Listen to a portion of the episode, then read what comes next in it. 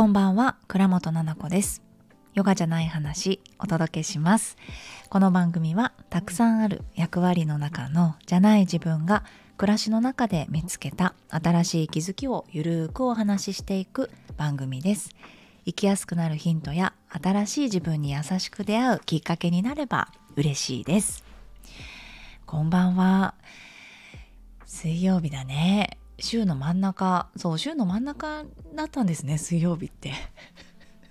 ちょっと間違えちゃった。何言おうとしてたか忘れて変なこと喋っちゃった今。いや水曜日と金曜日にあのラジオ撮ってたよなと思って。水曜日ってそうだよな。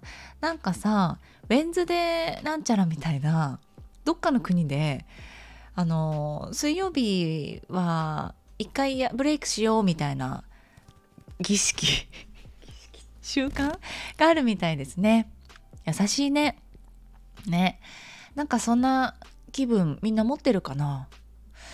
私なんか曜日感覚がもうないお仕事だから月から金まででやっと金曜日みたいなのがそんなになくってうん。土日でもそこまで、変わらなかったりとか月曜日も楽しかったりとか なんですよね。うわ月曜日とかっていうのもないし曜日感覚ないとそうなっちゃうんだね。あとはやっぱり多いのが前回すぐお仕事の話しちゃったけれども自分のあの気分とかさ機嫌とかスケジュールとか体調とかでさ動けちゃってるからまあそれがいいよね何があってもさやっぱりお勤めだと決まった時間でねこの時間にここに来ないといけない？この時間はこれをしていないといけない？みたいだけどそれってこう選べるからフリーランスだとね。いいですよね。この間ねオンラインサロンの夜会っていうのたまにやるんですけど 夜で夜喋るっていうね。なんかみんなすっぴんで集まってあのただただ喋るっていう。女子会なんだけどただの。それをやっててさなんか大量女子会みたいな感じなんだけど細かくこう3人ずつとかでグループをこう分けてくれてるのを仕切ってくれてる子がいて奈緒さんねそれこそ福岡の。でこうやってくれててそこで喋ってたのがなんかえ私なんかなんて言ったかな私が。えなんか好きすぎて泣いたこととかないって私言ったんですよ。そしたらもえちょっと待って泣いたことしかないんですけどみたいな感じで言っててその時の子たちが 笑ってて。どういうことですか？みたいな。よくなんか職場で今と違う今フリーランスで働いてるけどみんな。その前の職場とかではもうなんか目パンパンに晴らしてきちゃってちょっとこう何て言うの元気がないしなったら裏に呼び出されてなんかここは仕事場ですっていうふうに普通にガチで怒られたとか言ってて。私絶対怒るタイプだわと思って。怒んないですよ。直接怒んないです。でもマジでそういうのなかったな。私だって昨日さあの振られたんだけどみたいな話をすると「えええちょっと待ってちょっと待って」みたいな職場の人たちが「大丈夫大丈夫?」みたいな「全然平気なんですけど」みたいな「え平気すぎない?」みたいな。よく言われたりしてたし「いやいやいやいやちょっと待って待ってそんなことあったの?」みたいな。動じなすぎじゃない？みたいな。ので笑われたりとかもあったし「あ今日これで元気ないわ」とかみんなに「大丈夫?」とか励ましてもらうってことがないので。可愛くないよな。驚くほど可愛くないんだよな。その話せば話すほど。そう夜会してねみんなの話を聞けば聞くほど私大丈夫そうって思うことのが多くて笑っちゃってんだけど私もみんなもさ。よく結婚してくれたなと思ってる旦那さん。そうなんか恋愛観とか夫婦であったちょっとすごいプライベートな喧嘩があるんですよ。それを話したのついこの間一昨日か月曜日のインスタライブでオンラインサロンの話したの。でそうオンラインサロンだと本当にそういうのオープンで全部喋っちゃうんだけどその時も思ったんだけどさなかなかやっぱり価値観ってみんな違うし男勝りですねね言われること多くて。かっこよすぎですみたいなことしか言われなくてそのパパに対する言葉とか態度とかね。そう。もう裏の裏の裏の顔がやっぱり見れちゃってるのはオンラインサロンのインスタライブかもしれないって思ったりもしたんですが。そう。今日はですねあの前回全然前回ぐらいかなちょっとわかんないけど福岡の旅をねお話しさせてもらったでしょ。でそれのレターをいただいてるんです。ありがとうございます。で、いろいろ面白いことがあったから、で、紹介するね。えっ、ー、と、きなこさん。ななこさん、福岡に来られたんですね。以前一度レターを読んでいただいたきなこママです。きなこママさん、ありがとう。覚えてる覚えてる。前編後編と楽しみながら、そして6月にイベントを予定されてるという内容を聞いて、興奮気味に聞かせていただきました。東京でイベントをすると聞いて、ああ、いつの日か福岡でもあるといいのになと思っていたので、本当に楽しみだし参加したいです。ぜひ、ぜひ来てね。きなこママですって言って来てほしいな。そして鎌戸神社ですが鬼滅で有名になる前は恋愛成就で有名な神社だったので私も独身の頃は何度か訪れました。本当に空気の澄んだ気持ちのいいところですよね。久々に行ってみたくなりました。そして太宰府天満宮のお話では梅干しの種の儀式。全く初耳でした。多分福岡の人は参拝して帰りにお気に入りの梅替え餅屋さんでそうそう梅替え餅を買って食べて帰るっていうのが一般的なのかなって感じです。そろそろ梅の花の咲く季節なので家族で行きたいです。そして梅干しもやってみようかな。とにかく6月のイベントの話を聞いて嬉しくてこう後編を聞き終えてこの気持ち伝えたいと野菜の千切りの手を止めて興奮気味にレターさせていただきました。6月を心待ちにしております。ではまだまだまだ寒い日が続きますがご自愛くださいありがとうございますきだこママさんいやー嬉しいな会えたら今まであんまり、あんまりっていうかないかな。なんかラジオを聴いてる何々ですって言って、はじめましてってお会いしてっていうことないですね。なんか、ね、それこそレッスン出たことあってとか、インスタで見ててとか、ラジオも聞いててって来てくださる方いるけどね、ラジオのレターをこうやって読ませてもらっていて、その後にこう、お会いするってなんだかすごいいい感情が爆発しそうですね。楽しみにしてます。絶対楽しくしたいんだよね、6月。もうすでにさ、3月の東京のイベントは盛り上がってきていて、予約も入ってきていてね楽しいなって思ってるんだけどそう6月どうしようね。その3月やってみた感じであこんな感じかなっていうのを考えてますよ今ワクワク。何かおすすめの場所とかあったら教えてください。もしよかったら。うん。あの福岡のメンバーとも話したりはしてるんだけれども。いろんななんかね、知ってるところがあった。福岡の方って車移動だよねって聞いたんですよ。車社会っていうのかな。でも都内以外はそうだよね。うちの実家もね東京のあの下町の方なんですよ。柴又とかさあの辺なんですよ。こち亀とか分かりやすく言ったけどあの辺りなんですよね。だから本当に車で行きます。みんなどこでも。だから人コンビニの駐車場一つ取ってもすんごい止めれるところあったりとかして。そう。そこが大好き。だしなんか開けてるじゃない道が。で車私都内でも車生活してるから毎日。乗らない日ないぐらい。どこでも車で行っちゃうんだけど。そうだからちょっとその田舎だったりとか地方だとそういう風景を見るとすごく安心するんだよね。旦那さんの実家の静岡の方とかもさ車で移動するでしょみんな。すごくね好き。うん楽だろうな絶対。私に合ってるだろうなって感じ。なんか都心のごちゃごちゃしたのは私全く好きじゃないからさ。実家で慣れてるしねそういいよねだからこう車でちょっと行ったところに例えばいいところがありますよとかきっと福岡の方がたくさん来てくださると思うから交通の便も考えているんだけどなんか素敵なロケーションの場所イベント会場みたいなのがあればね、探してます。ありがとう。そうそう、梅替え餅。なおさんがね、買ってくれたの。梅替え餅。あの、福岡のなおさんがさ、レターもくれたね。ラジオもやってるよ、なおさん、性教育の。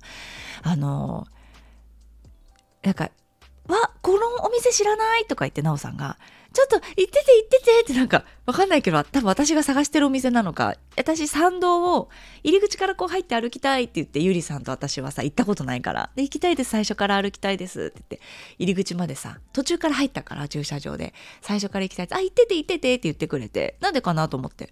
そしたら梅替え餅のその新しくできたすごいこうちょっとおしゃれな作ってるところとかがこうクリアになってて見えるようなお店で「あこの店知らない」って言ってた私とゆりさんに買ってくれてさすごい大きいパックを。であのその場で食べれるのも全員分買ってくれててさびっくりしない？なおさん。ねそういういや本当にすごいよなそういう人間。どういう風な経験でどう育ったらあんな風にこうなるんだろうっていう食べて食べて今あったかいからって言ってみんなの買ってきてくれて、ななこさんとゆりさん持って帰ってみたいな。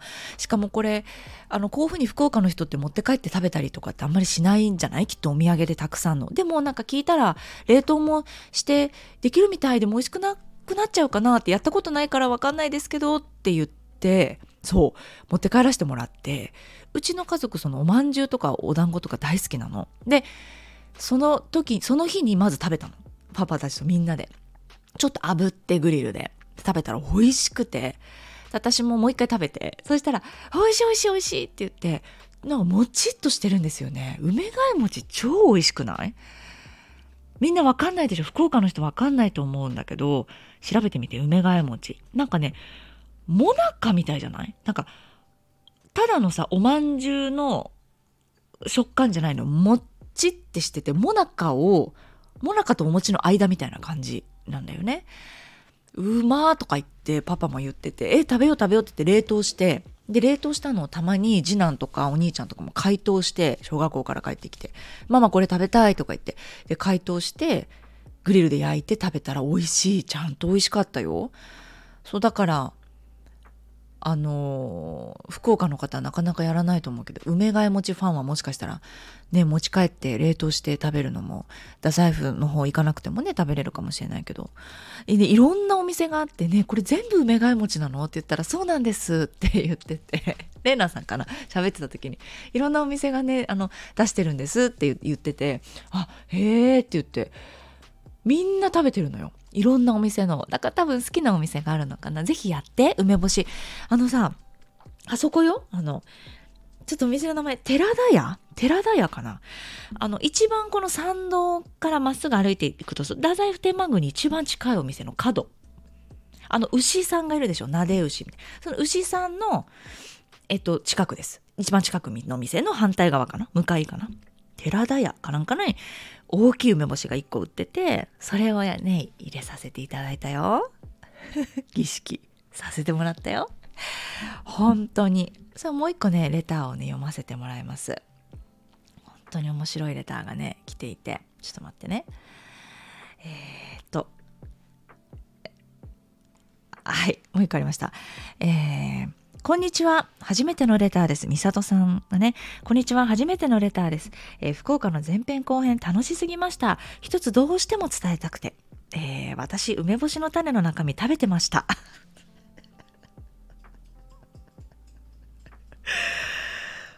神様だったとはっていうレターが来ましたね。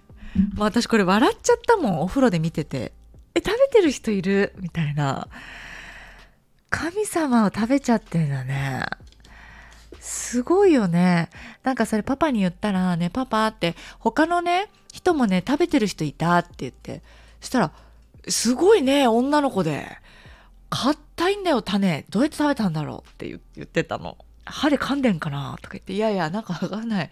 食べ方はちょっと聞いてないんだけどって言って、梅の種の中見たことある人いたし、食べてたって言ったら、神様じゃんって言って、パパも言って。最強じゃんみたいな最強なね人たちがすごくたくさんいましたよありがとうもう笑っちゃったでもう一つねレターあのフォームの方に来ててありがとうねフォームの方もたくさんあの来てます。えー、ななこ先生、こんにちは。いつも楽しくラジオ聞かせていただいております。福岡の話とっても面白くってお腹がよじれちゃいました。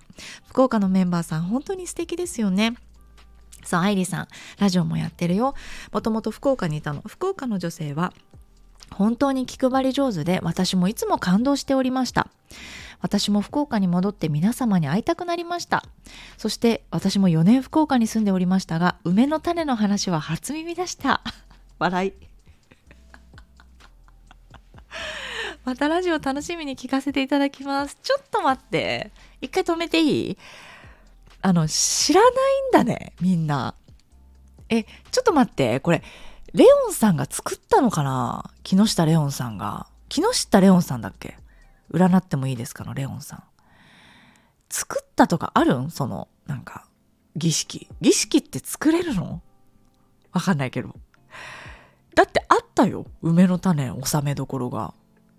で調べたらレオンさんだけじゃなくてもなんか書いてあったけどね。その梅の種を、うんと、咲かすっていうね。元になるから。ねえ。本当にそうだよね。知らないか。でも確かに私もほら柴又帝釈天とかさ寅さんのさ近いじゃない？で全然知らないもん。柴又帝釈天のこと。七五三とかさ何かあったらやっぱりそこに行ったりしたんだけどうちはね。自分実家の方に帰ってやっぱりやったよね帝釈天で。で近くのうなぎ屋さんでうなぎ食べてとか言ってまあ王道のあれがあるわけですよ。それやったけれども知らないもんよく確かに。そういうもんなのかな。やっぱり出向いていくみたいな。だとなんか調べたりするもんね。観光みたいな感じでさ。それこそ私こち亀も読んだことないからさ。両津勘吉って言うんでしょ？あのメガネメガネじゃない。えメガネかけてる？かけてる？両津勘吉。かけてるか？かけてないか？眉毛か？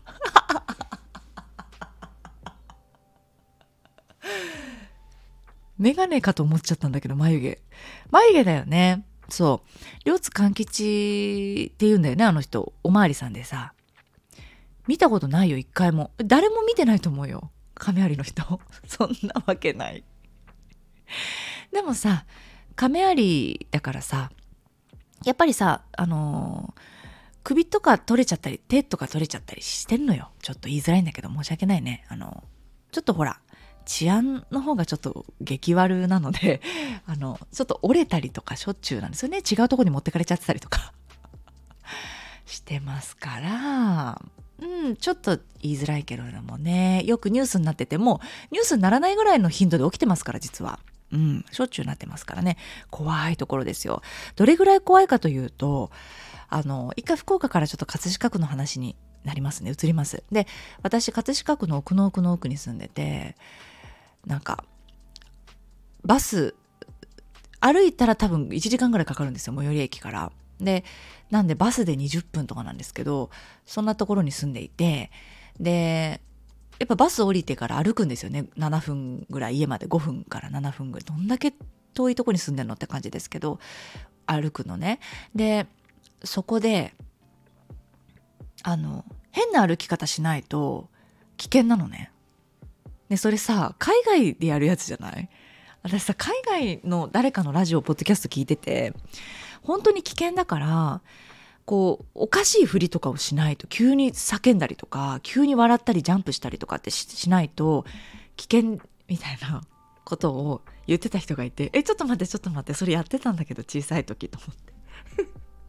小さい時っていうか、中学生の時、高校生の時とかさ、あのなんかセーラー服でしょ？セーラー服だったの私。で帰ってくやっぱ危ないからさ本当に電信柱と電信柱の間におじさんとかいるのね。立ってるのただ。え多分変質者だと思うんだ。本当にバッっていうバッっていう変質者とかいたりするからたくさんね。たくさんいるの。で小学校の時からたくさん見てきててで中学高校になってもいるのよ。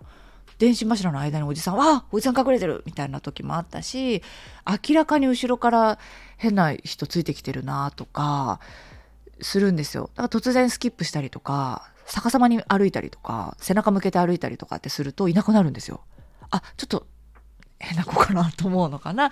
くるくるとかって一周回ったりして歩いたりすると本当にいなくなるからそういう知恵とかねついてきてるので似たような人いませんか？これいないかこれは来ないかれたなかなかないかなって感じですけど。そうなのよ。そう。何の話でこうなったんだっけ？両津勘吉？そう。そうそうなのそうなの。葛飾区ってそうなんです。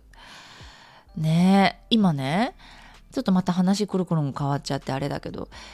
旅行行きたいねっていう風に話していて日本がほらマスクがちょっと緩和されるよみたいな話を見て旅行に行こうかっていう話になっててどこ行く？って。ね。子供たちが小さい時にすごく海外旅行に行っていてたまたまね。で全然覚えてないのよ。ハワイとかさグアムとか。子供が好きだろうなと思うところで覚えてなくてああちょっとだけ覚えてる。みたいな。で今行ったらきっと楽しいのになっていうのもあったりするからもう一回そういったハワイとかグアムとか、海とかプールみたいなところにするかそれか私とかパパがちょっと行きたいアジアの方なんかタイとかさ私ウブドとかさ行きたいなって感じなマレーシアとか。ね行きたいなと思っててシンガポールとかは行ってたのかな。台湾とか香港とか韓国とかはあるから行ったことないアジア行きたいな。みんな子連れね。全部子供と一緒に行ったんだけど。まあ大変なのよねアジアって。お兄ちゃんが。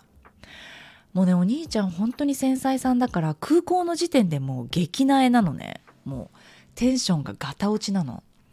香りが違うじゃないですか国によって。なんかそれでもうテンションダウン。お兄ちゃん鼻も敏感で気温とかさなんていうの人の声とかさそういうのですごい敏感だから街中とか。夜市とか連れてたらもう具合悪くなっちゃうのね昼間とか。海外の人がバーってこう違う言葉でざわざわざわってたくさんいて香りもすごくこう違う匂い。台湾なんかちょっときつかったりもしてさもう食欲がなくなっちゃってお兄ちゃん食べるものなくなっちゃってマック行ったのね。それぐらい。いろんな天津のお店とか行ってさわーいって喜んでたの私とかパパ。でも子供は全然ダメでさ食べるものなくなっちゃってもげんなりってなっちゃってたから。じゃあママと2人でマック行こうって言ってマック行って。でなんか食べてさうどんとかもちょっと八角入ってるみたいな感じ。あこれもダメかみたいだからもうしょうがないって言ってファストフードねお兄ちゃん食べれるかなって言って言ったらそれもまたちょっと違くてさ。だったりしたからちょっとアジアって言うとお兄ちゃんええ、ってなるから今どこにしようかって言ってて。それこそドバイとか治安がすごいいいんだよねっていう話治安で思い出したんだけど治安がいいとかさ。でマレーシアとかも面白いんだけど多分治安が少し悪いのかなとか渋滞がすごいのかなとかいろいろ見ててさ。そうドバイは見たいなってパパが言ってて建築とか。でお兄ちゃんもドバイ都会的でさ写真は見たことあるのか見てみたいって言うからまあじゃあドバイ説あるかなって思いながら私はタイ料理も大好きだしさ。ゾウさんとか乗りたいじゃんとにかく。だからお猿さん抱っこしたりとかもしたいしさ。ねえ。なんか満喫したいんだけどアジアを。ちょっとなんかドバイかもしんない。ねえグアムとかハワイ。ハワイがねいいんだけどなんか海とか別にいいやみたいな感じなんだよねもうね。ちっちゃい時って海わーいってなるけども小学校高学年になってきてるなんか別にそこまでみたいな。プールちょろっと入れればみたいな感じになってきて。えなんか大人ってそうじゃない？なんか海でパシャパシャわーいっていう人ももちろんいると思うんだけど子供ほどねってなったりするじゃない？うんなんかあ大人になってるなって思ってきたりしました。ゴールデンウィークとかね近づいてきて。旅行どうしようかなって考えてるね。今まだベビちゃんのさあのパスポートのままだからさ子供たち。そっから海外行けてないからねコロナで。だからもう可愛いあのパスポートの写真がさベビちゃんだからパパが撮ったんだけど家で。やっぱり笑っちゃうんだよね。ゲラゲラゲラって笑っちゃった顔でさ。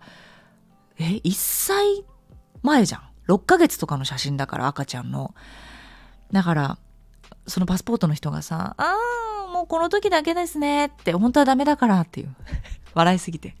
だから「あ可愛いですね」って言われててさ「ねえ可愛いですよね」とか言って私も言って。でもキリッとしちゃうんだろうなっていう新しいパスポートの写真撮ったらねだから近々ちょっとパスポートを取りに行って子供たちのね更新してなかったからそうして海外のこと考えたいなと思ってます。なんか4月に1回6月に1回ってもしかしたら行くかも。なんかドバイ暑いかなと思って夏に近づいたら近づくほどね4月とかのが過ごしやすいかなとか。で6月タイとかねそれでもいいかななんて思いながら。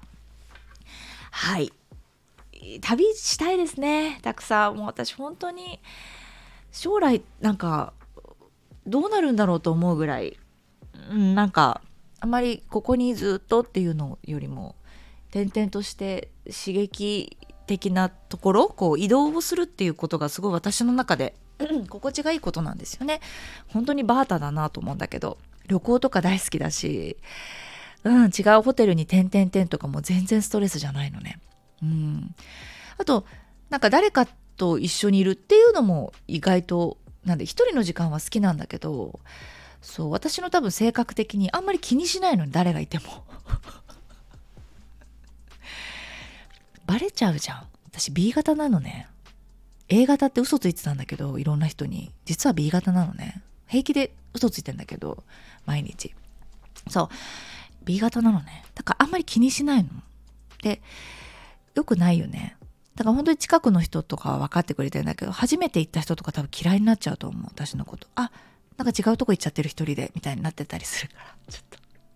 頑張って抑えようとするんだけど知らない人と一緒にいる時は。うん。でもだからストレスがないのそんなに。なんかすごいこうあ合わせないとみたいなのも意外となかったりするから旅になっちゃうとね。日常生活だとあるんだけどそうなぜか旅ってなると私いろんなことがね解放できるの。